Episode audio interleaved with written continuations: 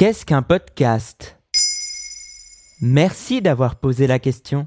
Ce n'est pas la dernière marque de tablette pour lave-vaisselle, ce n'est pas non plus une petite maison en kit.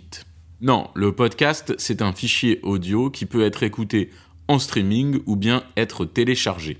On peut aussi s'y abonner pour le recevoir automatiquement dès sa mise en ligne. Tout cela via un flux RSS, une forme de données qui se met à jour constamment et permet ainsi de présenter les nouveaux contenus sortis. Le podcast est le résultat de la contraction de iPod et broadcast, qui mêle le baladeur MP3 bien connu au mot anglais équivalent à diffusion.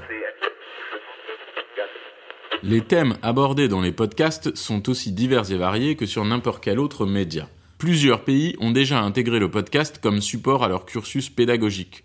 Apple a directement suivi en créant iTunes U pour iTunes University. Sur cette plateforme, des podcasts éducatifs de diverses institutions académiques du monde peuvent être téléchargés gratuitement. Les radios mettent aussi à disposition le replay de leurs émissions sur les plateformes de podcast. Tout ce qui n'est pas du replay est appelé podcast natif.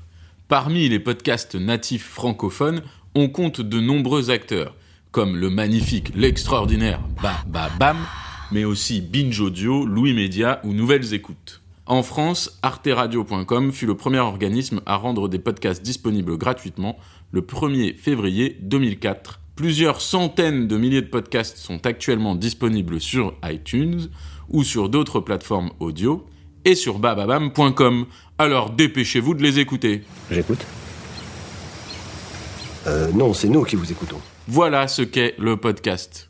Maintenant, vous savez. En moins de deux minutes, nous répondons à votre question de manière claire, concise et détaillée.